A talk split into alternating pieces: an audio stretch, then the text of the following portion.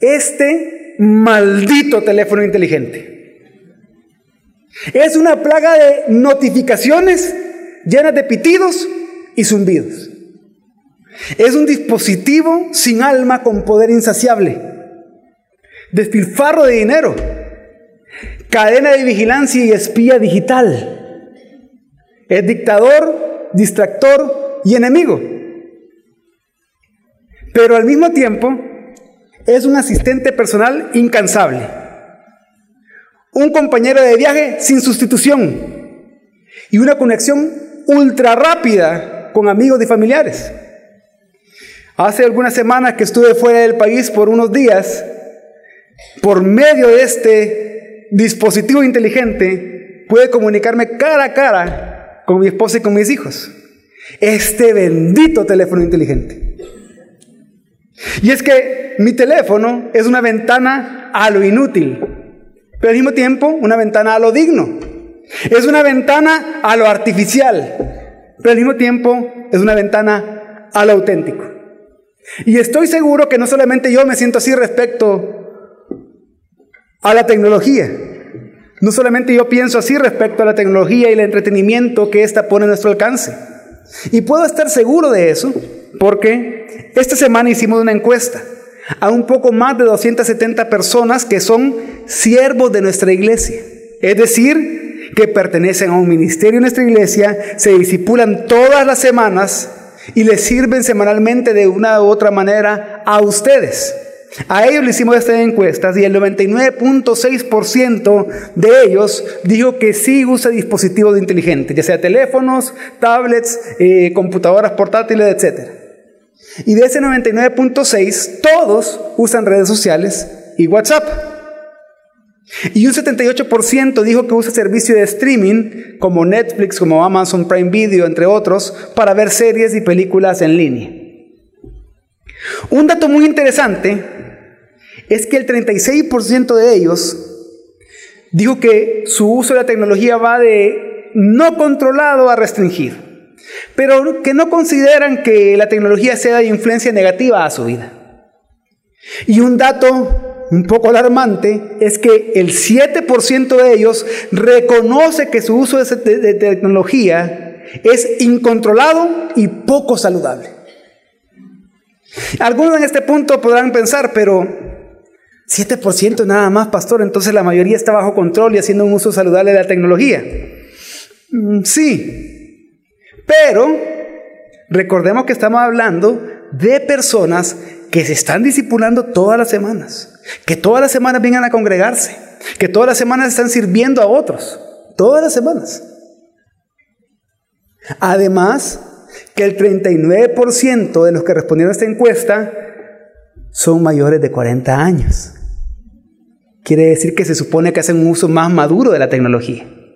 Porque un 43.4% tienen entre 26 y 39 años deberían de estar haciendo un uso maduro de la tecnología. El 14.6 de 18 a 25 años y solo el 3% de 12 a 17 años. ¿Qué quiero decir con todo esto? Quiero decir que la tendencia entonces de hacer un mal uso de la tecnología hasta llegar a un uso fuera de control, hermanos, es mayor de lo que parece. Es por eso que mi objetivo hoy es convencerles de lo siguiente. En medio de una cultura tecnológica estamos llamados a glorificar a Dios viviendo la libertad cristiana sin ser dominados por nada, procurando lo que es provechoso y edificante para la familia de Dios. Y para eso, en este sermón vamos a responder tres importantes preguntas. La primera, ¿cuáles son los retos que la familia cristiana enfrenta en medio de la cultura tecnológica? La segunda, ¿Cuáles son los principios no negociables que no deben transigirse en el hogar por la cultura tecnológica? Y por último, ¿cómo podemos glorificar a Dios en medio de la cultura tecnológica? Y vamos a comenzar respondiendo la primera pregunta. ¿Cuáles son los retos y peligros que la familia cristiana enfrenta en medio de la cultura tecnológica? Hermanos, el principal reto y peligro que la familia cristiana enfrenta en medio de la cultura tecnológica es la redefinición de la familia. La familia sabemos y hemos aprendido que es creación de Dios desde el principio. es el núcleo fundamental de toda sociedad. Y es a través de las relaciones dentro de la familia, la relación entre los cónyuges, esposo y esposa, la relación entre padres e hijos. Es a través de esas relaciones dentro de la familia, de su comunión y comunicación, que se da testimonio de la gracia y amor de, de Dios hacia el mundo. Se da testimonio del Evangelio hacia el mundo. Entonces, una de las características fundamentales que tiene la familia es que está fuertemente asociada con la comunión y con la comunicación. Y por lo tanto, las relaciones de la familia son muy importantes porque tienen un rol fundamental en la formación de nuestra identidad y en el cumplimiento de la misión que Dios tiene para nuestra vida. Por lo tanto, un reto importante que tiene la familia es que la cultura tecnológica no redefine estas características fundamentales de la familia. Un reto muy importante es que la tecnología no sea un intruso que destruya sutilmente la comunión y comunicación entre la familia. Que la tecnología no sea un estorbo para la comunicación entre los cónyuges ni entre los padres e hijos, de hijos y padres. Porque es un reto que tenemos por delante. Y quiero dar algunos ejemplos de esto. No sé si pasa, les pasa a ustedes, pero hay muchas familias cristianas que tienen como tendencia natural que cuando es hora de comer están frente al televisor, o frente a la tablet, o frente al teléfono, en vez de estar platicando. O que cuando están comiendo quizás no tienen el televisor enfrente, pero tienen su plato, tienen sus cubiertos, tienen su servilleta y su teléfono. A la par, como que fuera un accesorio más de la mesa. Y que de vez en cuando, en medio de una media conversación, están a cada rato viendo el teléfono. O con una mano comiendo y con, la otra con el, con el dedo moviendo la pantalla a. Otros dicen, no, mejor me lo meto en la bolsa. Pero de repente sienten que le vibra y no le está vibrando. Y lo sacan para revisarlo. En vez de estar conversando. En, vez de ocupar el tiempo de la comida para tener comunión. Pero quizá a ustedes no les pasa eso. Pero a otros, antes de dormir, a esposos, antes de dormir, ya una vez que están en la habitación, en vez de estar platicando el uno con el otro, en el silencio, ya que los niños están dormidos y todo, están con el teléfono. O esperan que el cónyuge se vaya a dormir y para tener consideración de él o de ella, se ponen audífonos y se ponen a ver algo. O en visitas familiares. Mañana en la celebración de Día del Padre, todos reunidos van a estar ahí en el mismo cuarto, pero cada, cada quien viendo su teléfono. De repente se van a unir todos así solo para la foto, la publican y ahí siguen otra vez en su teléfono. Cuando esas cosas suceden, hermanos, cuando la comunión y la comunicación se ve interrumpida, no podemos disipular a nuestra familia. Y sin discipulado, ¿cómo se va a formar la identidad de cada uno de los miembros de la familia para el cumplimiento de la misión que Dios tiene para nosotros? Sin discipulado, sin relación y comunicación mutua de la palabra, ¿cómo los cónyuges cumplirán con los roles bíblicos de esposo, esposa y padres? Sin discipulado, sin relación y comunicación mutua de la palabra, ¿cómo la esposa mostrará sujeción al esposo? ¿O cómo el esposo mostrará el amor por su esposa y por sus hijos? Sin discipulado, sin relación y comunicación mutua de la palabra, ¿cómo el hombre puede lavar con la palabra a su esposa y a sus hijos? ¿O cómo la esposa puede instruir a sus hijos con la palabra de Dios? Sin comunicación, sin discipulado y sin relación, ¿cómo los hijos van a recibir la guía, el cuidado y el discipulado de sus padres? Sin estas cosas, ¿cómo se va a establecer una cosmovisión cristiana en la familia? ¿Cómo? Además de este reto y peligro principal, también hay otros que bien podríamos llamar efectos colaterales del mal uso de la tecnología y el entretenimiento en nuestros hogares.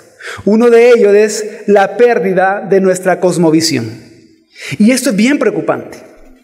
Porque cuando se deja el discipulado, la relación y la comunicación y la práctica de la palabra de Dios en la familia, entonces automáticamente también van cayendo los filtros que la misma palabra establece para nuestra salud espiritual.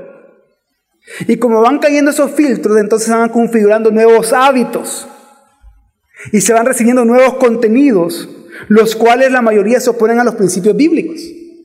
Es más fácil caer en chismes por medio de redes, de redes sociales, de calumnias, de no decir las cosas frente a frente y de quejarse en público de cosas que se tienen que relacionar en, solucionar en, privado. Es más fácil caer en forma inadecuada de hablar y tratar a los demás. Pero también se da que por el excesivo uso de la tecnología y el entretenimiento, de una manera no saludable, pueden ir cayendo los filtros y puede dar lugar a pecados como pornografía. Y esto puede llevar a pecados también como infidelidad, como adulterio.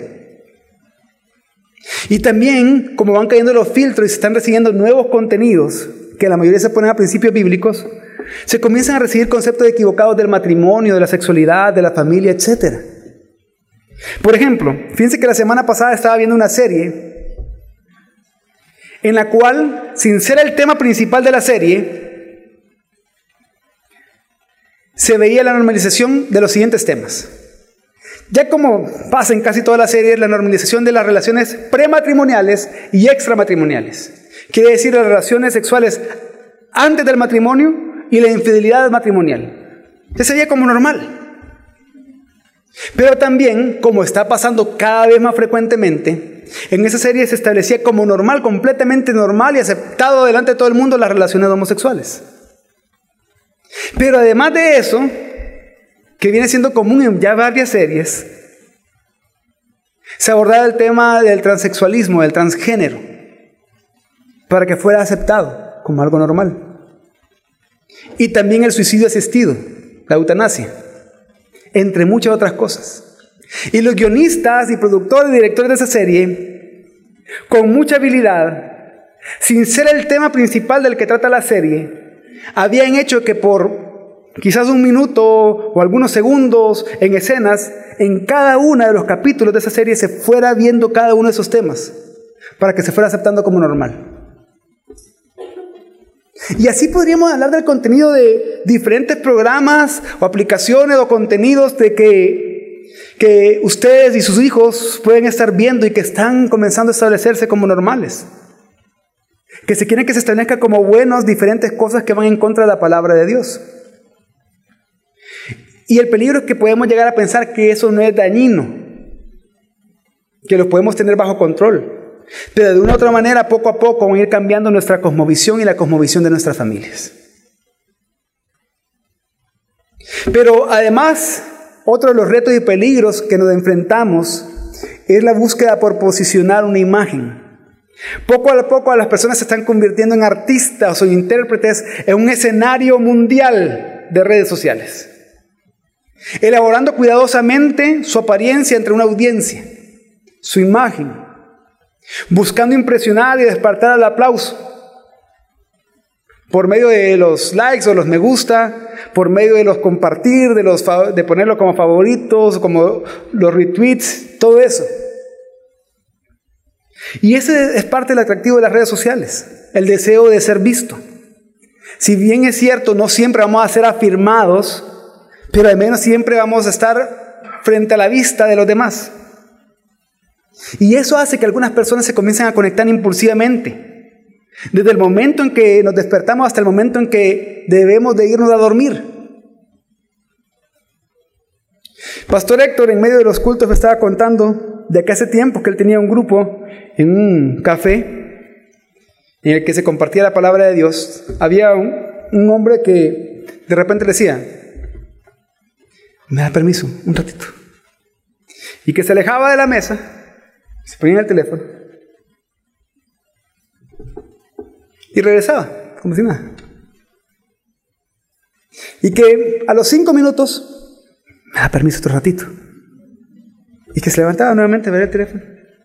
Y que eso lo hizo varias veces durante la hora que duraba la, la reunión. Pero que al final, cuando todos podían platicar de lo que habían aprendido, dijo, ¿puedo hablar? Sí, claro, habla. Me siento triste me siento solo. Porque cuando venimos, dice una publicación, tomé una foto que se dan cuenta de que estaba acá en tal lugar compartiendo la palabra de Dios.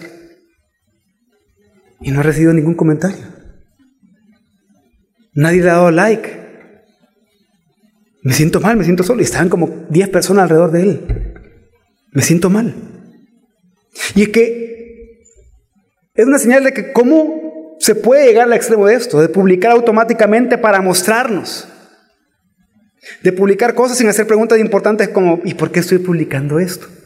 ¿Cuál es mi motivación? Yo no digo que no, que no ocupen redes sociales, pero que, ¿cuál es su motivación para publicar lo que publica? ¿Cuál es su, motivación para tomar la foto que toma y después subirla? ¿Para hacerme quedar bien? ¿Para que mis amigos y seguidores sepan que soy alguien y que estoy feliz? ¿Para reflejar algo que realmente no siento? ¿Para reflejar algo que realmente no soy? Es un peligro eso de posicionar una imagen. Pero otro peligro y reto es la soledad y el aislamiento. Enviamos y publicamos textos, fotos, videos y tweets como esta persona del ejemplo. Actualizamos y esperamos. Y vemos que no hay respuesta o que hay muy pocas. Luego cuando pulsamos actualizar y nos fijamos en una pantalla sin nuevas actualizaciones, una pantalla en blanco, podemos sentir que nadie está al otro lado de, en la línea, en línea. Y entonces se sienten solos. En medio de la conexión en línea se sienten solos. Y se llega a pensar que realmente están solos. Y se pierde la conciencia primero de la presencia de Dios, de la vida familiar y de la comunión con el cuerpo de Cristo. Que nos estamos alejando, hermanos, con la tecnología podemos caer en el peligro de alejarnos de relaciones realmente importantes, de nuestra familia, de nuestros hermanos en Cristo. Y eso hace que se esté perdiendo la confianza, que estemos confiando menos en las personas que tenemos a nuestro alrededor y confiamos más en nuestros dispositivos, en las personas que están a cientos de kilómetros. Hermanos, ¿acaso podemos establecer relaciones sanas y generar confianza mientras estamos solos con nuestros teléfonos, tablets o computadoras? No. Y en esta cultura tecnológica de aislamiento relacional, Dios a usted y a mí, como sus hijos, como cristianos que somos, nos ha colocado con una maravillosa oportunidad de mostrar honestidad y confianza en relaciones cara a cara. Dios diseñó el relacionarnos de esta manera. Ninguna cantidad de comunicación en línea va a superar la comunicación cara a cara que genera o que muestra una integridad real con otras personas, una confianza real que se puede ganar. Pero entonces, ¿Cómo podemos ir contra la corriente y evitar la idolatría a la tecnología y el entretenimiento que ésta ofrece? O en otras palabras, como dice la segunda pregunta que vamos a responder hoy, ¿cuáles son los principios no negociables que no deben transigirse, traspasarse en el hogar por la cultura tecnológica? Y para eso quiero que ustedes puedan apuntar estos versículos si están tomando nota o marcarlos en sus Biblias. Los dos están en 1 Corintios. 1 Corintios 6, 12 y 1 Corintios 10, 23. ¿Por qué estos dos versículos? Porque estos dos versículos, cada uno repite dos veces la siguiente frase. Todas las cosas me son lícitas. Este lema aparece cuatro veces escrito por Pablo y las cuatro veces en la carta a los Corintios en estos dos versículos. ¿Y por qué? Porque algunos de los miembros de la congregación de Corinto usaban este lema como una excusa para promover su propia versión de la libertad cristiana. Y la forma en que aplicaban este lema de todas las cosas me son permitidas salía de los límites de la conducta cristiana aceptable. Porque ellos decían, todas las cosas me son lícitas, entonces puedo hacer lo que se me dé la gana. Puedo hacer lo que yo quiera. En lugar de vivir como creyentes perdonados, santos y justos, se estaban entregando a pecados sociales y a pecados sexuales. En lugar de someterse al Señor y de Cristo, estaban aprobando el pecado en el nombre de la libertad que habían recibido en Cristo. En vez de servir al Señor y al prójimo con amor, se estaban sirviendo a sí mismos. Estaban aumentando su egoísmo. Y todo esto se excusaban en la libertad cristiana. La excusa para ello es, todas las cosas me son lícitas. Todo me es permitido. Habiendo explicado esto entonces, en 1 Corintios 6, 12 y 10, 23, encontramos tres principios que podemos aplicar. Tres principios que no tienen que transigirse en el hogar por la cultura tecnológica.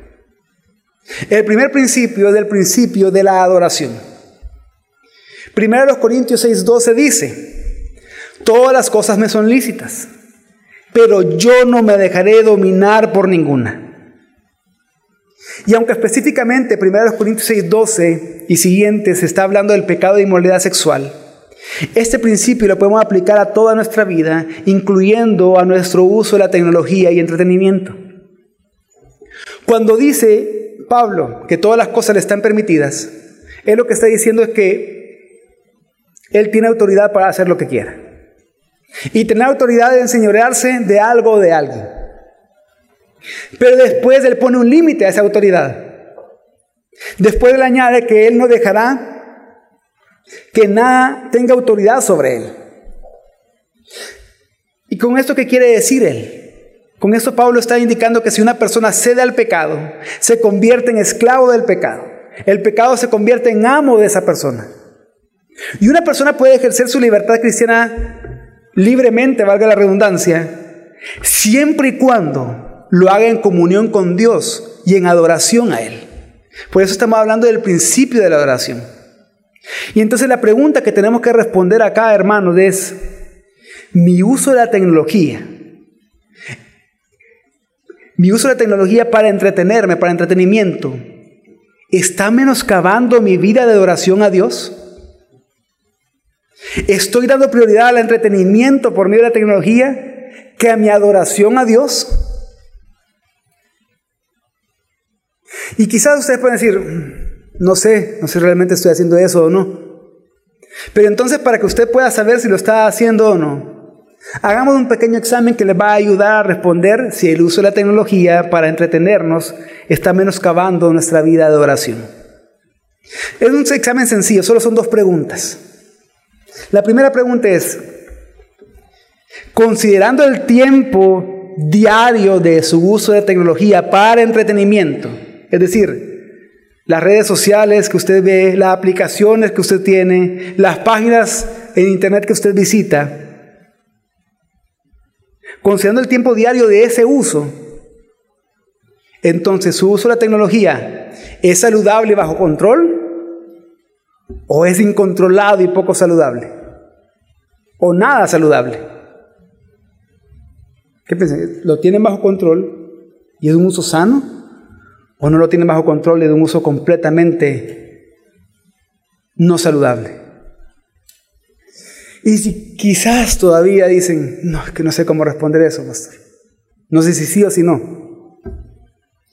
Veamos esta otra pregunta. ¿Qué hace primero durante las mañanas? Durante la primera media hora de su día, 45 minutos de su día desde que se levanta.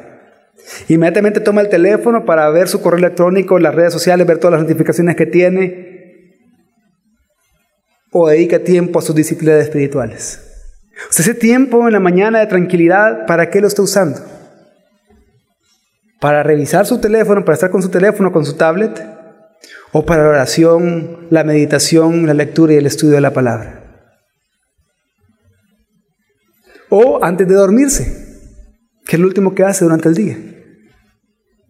ver el último capítulo de su serie favorita y dice, no me dormí a tal hora, pero de repente dice, reproducir el siguiente capítulo. No, no lo voy a apretar. 5, 4, 3, 2, 1. Y se comienza a reproducir el siguiente capítulo y se queda dormido así. O lo hace meditando y agradeciendo a Dios por ese día, poniéndose a cuenta con Él, confesando sus pecados. O meditando en la palabra de Dios. ¿Cómo salieron en el examen? En la encuesta que cité al inicio de la predicación, el 97.4 de los encuestados respondió que sí consideran que el uso de la tecnología puede esclavizar a una persona. Y dicen sí, 97% dice sí, la tecnología puede llegar a esclavizar a alguien. Pero ¿cómo podemos saber si estamos esclavizados al uso de la tecnología y el entretenimiento que ésta ofrece? Hermanos, es una cuestión de estilo de vida, de ver nuestro estilo de vida. Es una cuestión de a quién nos estamos sometiendo. ¿Por qué? Porque el estilo de vida demuestra quién es el amo de una persona. Romanos 6:16 en su primera parte dice, no se dan cuenta de que uno se convierte en esclavo de todo lo que decide obedecer. Hermanos, considere el lugar que le está dando en su vida al uso de la tecnología. para entretenerse. Porque con esto no estoy hablando del uso de la tecnología para hacer más eficiente su trabajo, para comunicarse, etc. No, para entretenerse. Considera el tiempo, los recursos que invierte en ello y el afecto que usted le da. ¿Cuánto tiempo está invirtiendo en entretenerse por medio de la tecnología? En la encuesta que hicimos, el 11.2% usa las redes sociales más de 9 horas de la semana. Y el 7.4% ve más de 9 horas de la semana contenido en streaming, o sea, en Netflix o cualquier otra cosa similar. Eso sin contar el tiempo que ven televisión. O sin contar el tiempo que pueden pasar en otras aplicaciones. Quiere decir que hay personas que están dedicando por lo menos 18 horas a la semana a las redes sociales y al contenido en streaming. 18 horas a la semana.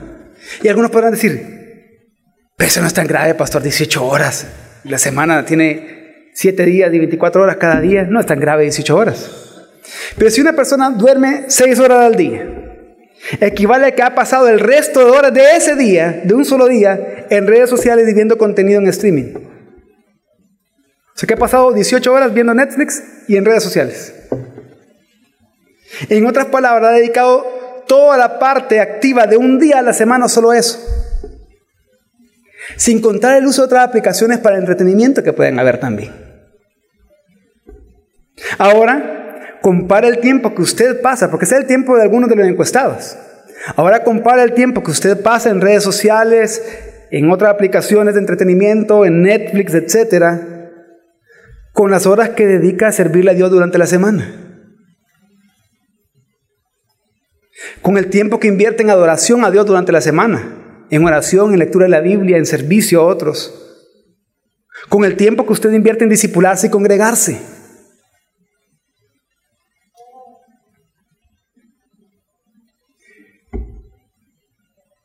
Recordemos lo que dice Mateo 6, 24. Nadie puede servir a dos señores porque o aborrecerá a uno y amará al otro, o se apagará uno y despreciará al otro. Su interminable búsqueda por entretenerse lo está llevando a adorar a alguien que no sea Cristo. Su amor por el amo, tecnología entretenimiento lo está llevando a un desprecio sutil y una evasión a su deber de deleitarse en Dios. Y es que lamentablemente algunos usan el entretenimiento como una distracción, ya sea de sus relaciones en el hogar, de su trabajo, de su ansiedad o incluso como una distracción de su propia culpa por el pecado. Y para algunos el entretenimiento digital se ha convertido en lo que la oración diaria y la lectura de la Biblia deberían de ser. Un refugio seguro para retirarse, descansar y hallar consuelo. Y es que, hermanos, el entretenimiento promete demasiado pero no cumple porque es incapaz de satisfacer lo que nuestros corazones verdaderamente anhelan. Queremos descansar, queremos la comodidad, pero el entretenimiento solo puede ofrecer una solución temporal. Tan pronto como nos despertamos de horas de estar en Netflix o de desplazarnos a través de las redes sociales o del juego en la aplicación que suele jugar, sus problemas van a continuar, van a estar ahí esperándolos. Van a tener la paciencia de que usted termine de ver su serie y los problemas van a seguir ahí esperando ser solucionados, ser confrontados. Y entonces nos enfrentamos a la realidad que todo lo que hemos hecho para posponerlo no ha servido de nada. Porque estamos transigiendo el principio de la adoración en nuestro uso de la tecnología. Otro principio no negociable que no debe transigirse en el hogar por la cultura tecnológica es el principio del amor. Primero los Corintios 6:10 y también el 10:23 dice exactamente esto. Todas las cosas me son lícitas, pero no todas son de provecho. Sí, tenemos libertad cristiana, pero esa libertad cristiana está también limitada por el amor a los demás. El punto es que nuestra conducta, sea buena o mala, siempre va a afectar a las personas con las que tratamos, a las personas que nos rodean. No tenemos el derecho a hacer lo que se nos antoje sin tomar en cuenta el daño que nuestra conducta puede hacer a nuestra familia, al cuerpo de Cristo o al prójimo en general. El egoísmo va en contra del mandamiento de amar a Dios, que ya lo vimos en el principio anterior, pero va en contra del mandamiento de amar al prójimo como nosotros mismos. Entonces, la pregunta que tenemos que respondernos acá en este principio del amor es, ¿mi uso de la tecnología para entretenimiento es conveniente para los que están a mi alrededor? ¿Mi libertad al usar la tecnología está mostrando amor por los demás? ¿Está buscando el bien de los otros? Y nuevamente hagamos una comparación. Comparemos el tiempo que estamos usando tecnología para entretenimiento con el número de horas que dedicamos a la semana a nuestra esposa y a nuestros hijos. ¿A qué dedicamos más tiempo? ¿A la tecnología o a nuestra familia? Comparemos el tiempo que dedicamos para el uso de tecnología para entretenimiento al tiempo que dedicamos para nuestros hermanos en Cristo. ¿A qué le estamos dedicando más tiempo? En la encuesta, el 52.2% de los encuestados respondió que el uso de la tecnología lo está desconectando de su familia y amigos. Y es que de una u otra forma la tecnología para algunos se ha convertido en una herramienta de aislamiento personal. Se ha convertido en un escudo que llevamos en público para impedir el contacto y la interacción humana. Con solo tomar mi teléfono y bajar la mirada a la pantalla, con solo ponerme unos audífonos, yo estoy mandando un mensaje. No me molesten. No quiero hablar con ustedes. No me hablen. No me interesa lo que me quieran decir. Y en medio de reuniones familiares, sociales, incluso de reuniones ministeriales, es fácil aislarse de los demás para estar alimentando nuestro egoísmo. ¿Tus amigos se están aburriendo con esa conversación que no te interesa? Agarra tu teléfono. Podría ser algo más entretenido que la conversación de tus amigos tu mujer o tu esposo te están molestando, encender el televisor o subirle volumen. Para que sepan que no estás disponible. Es poco interesante lo que está hablando el pastor David en el sermón. Es poco interesante lo que está diciendo el discipulador en la reunión de discipulado. Inicien sesión en Facebook. Métanse a Instagram.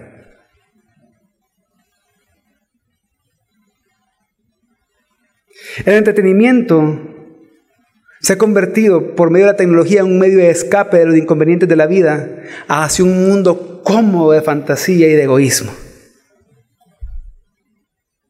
Y con demasiada facilidad nos involucramos en las redes sociales o en el uso de la tecnología para entretenimiento a expensas de los que están físicamente a nuestro alrededor.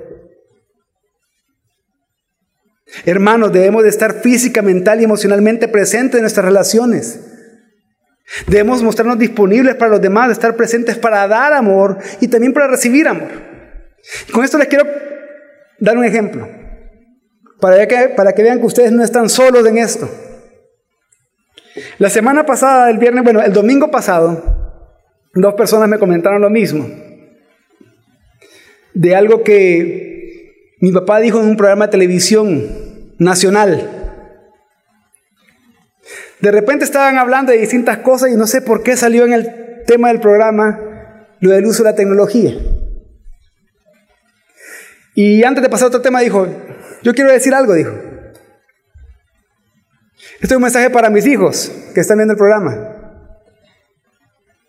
Que ellos dicen, papá, aquí venimos a verte, aquí venimos a visitarte un domingo por la tarde, un sábado por la tarde. Aquí venimos a estar contigo. Y ellos piensan que como yo casi no veo, piensan que no veo del todo. Uno se sienta ahí, otro se sienta ahí, otro se sienta acá y otro se sienta acá a la par mía. Y cada quien está con su teléfono. No sé qué están viendo, no sé qué están haciendo, pero cada quien está con el teléfono.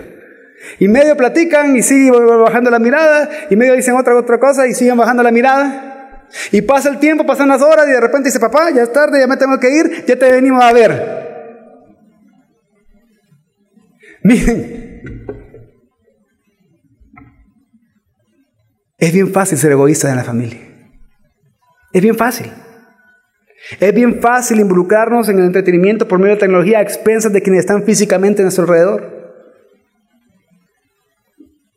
Todos enfrentamos esos retos y todos estamos en peligro de transigir estos principios no negociables en medio de la cultura tecnológica.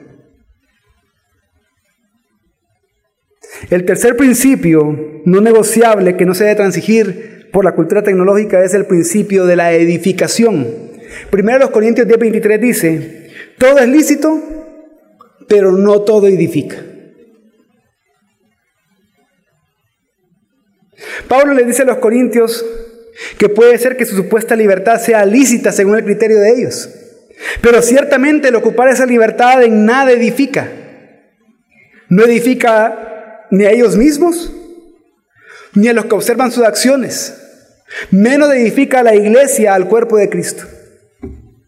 Y es que, hermanos, la labor de edificar es siempre algo que uno hace por los demás. Así que es lo opuesto a aquello que hacemos para nosotros mismos, aquello que hacemos para nuestro propio beneficio. Pablo enseñó a los corintios que el amor y la búsqueda de la paz llevan a la edificación mutua. En otro lugar, hablando de la libertad cristiana en Romanos, también Pablo dijo en Romanos 14, 19, así que procuremos lo que contribuye a la paz y a la edificación mutua. La pregunta que tenemos que hacernos acá es, ¿mi uso de la tecnología está edificándome, está edificando a mi iglesia? ¿Mi uso de la tecnología busca la edificación de mi propio reino, del reino de Dios?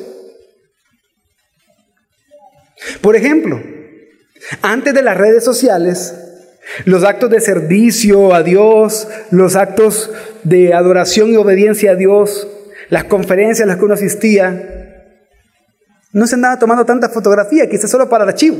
Pero hoy sí, en todo se toma fotografía uno.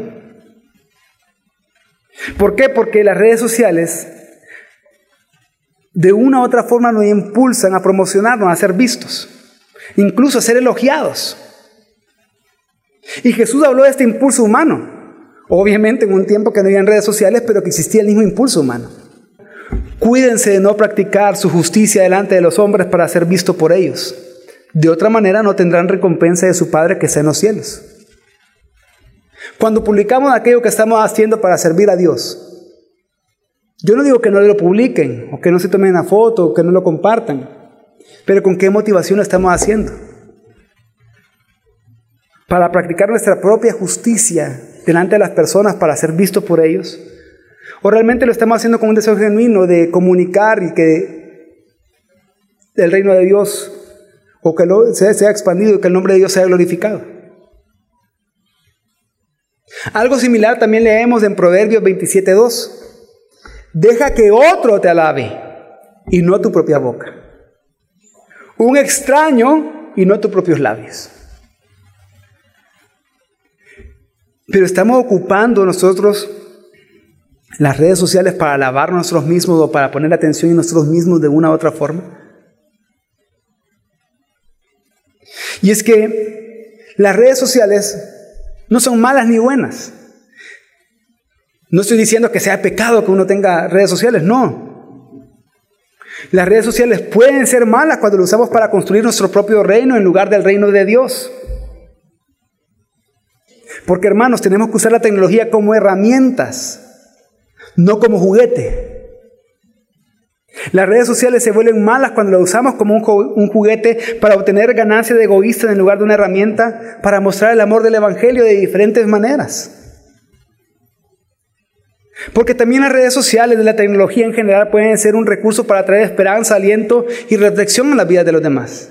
Por ejemplo, ahora mismo hay hermanos que nos están viendo por Facebook Live o por YouTube en ese mismo momento.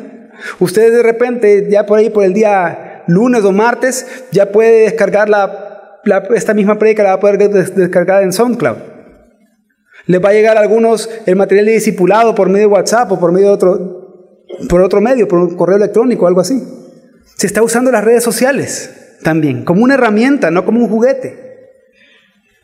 Las redes sociales también puede ser una forma de elevar el nombre de Jesús y amar a los demás.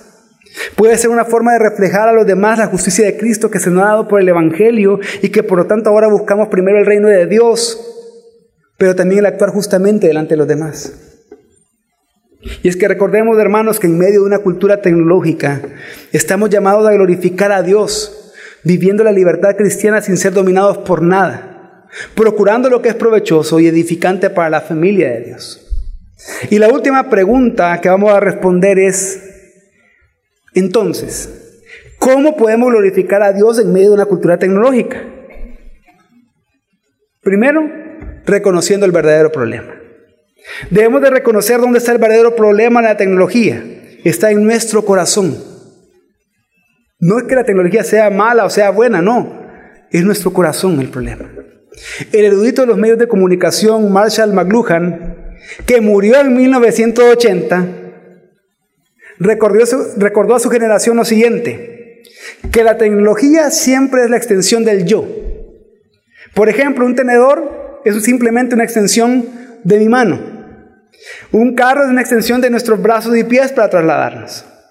De esa misma manera, entonces la tecnología, los dispositivos inteligentes vienen a ser una extensión de nuestra mente, de nuestras funciones cognitivas, de lo que pensamos y entonces eso por medio de nuestros pulgares lo estamos describiendo, lo estamos dando a conocer. En otras palabras, la pantalla de mi teléfono divulga lo que mi corazón realmente quiere. Esa pantalla brillante de mi teléfono, de mi tablet, de mi computadora, proyecta en mis ojos los deseos y amores que viven en los rincones más escondidos de mi corazón y mi alma. Y son expresados visiblemente en imágenes, en videos, en texto, en publicaciones, para que yo los vea o los comparta, para que yo los consuma o hacer que otros lo consuman. Eso significa que lo que ocurre en mi teléfono inteligente, en mi tablet, aún pensando que lo estoy haciendo bajo el anonimato o en la soledad, es la verdadera exposición de lo que hay en mi corazón, reflejada en píxeles en alta definición hacia los demás. Porque de la abundancia del corazón siempre en la boca.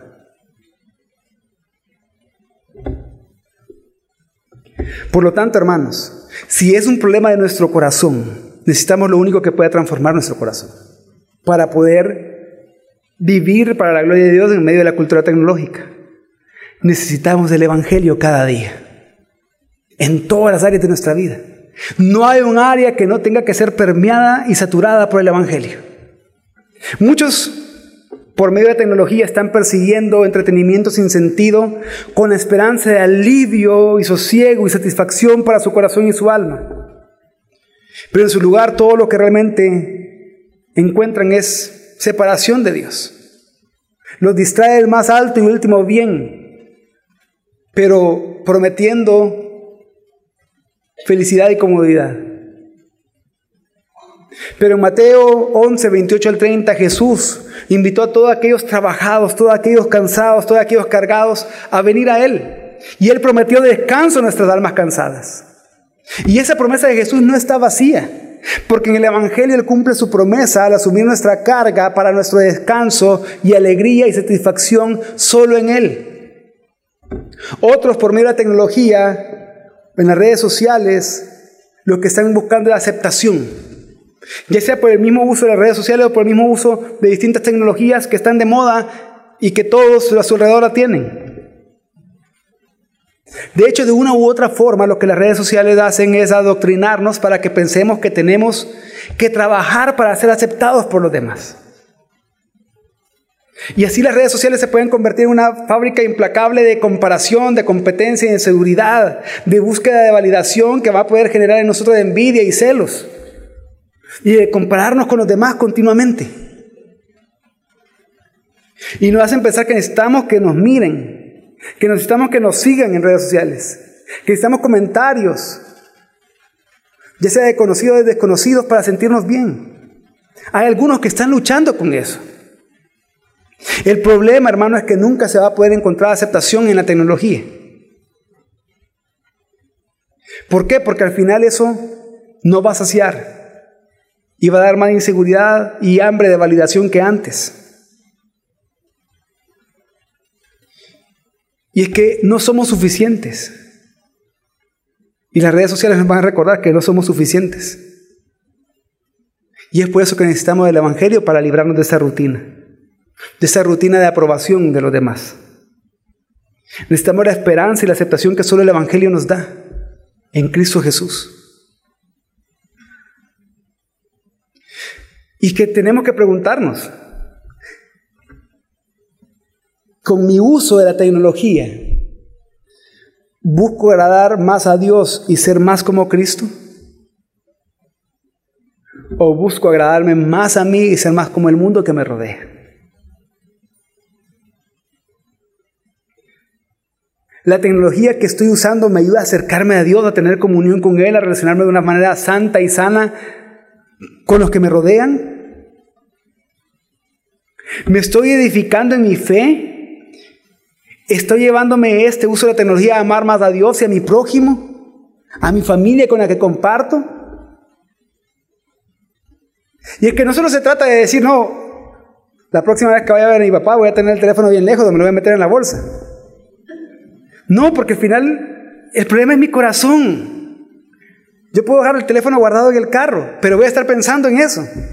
Y al final también no voy a, estar teniendo la comunión que mi familia merece. No se trata tampoco que vamos a inventar una aplicación para que nos dé descarga de eléctrica cada vez que tocamos el teléfono.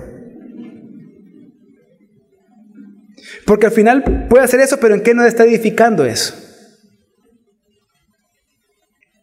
O sea, el uso de la tecnología está mostrando mi fe en Jesucristo por medio de mis acciones, palabras, publicaciones, a las cosas que le doy like o me gusta, a las cosas que le doy compartir, a las cosas que publico. Eso está haciendo que estoy mostrando mi fe en el Evangelio a otros. O que estoy viviendo mi fe en el Evangelio a otros. Mi uso de la tecnología está trayendo unidad y amor en mi familia.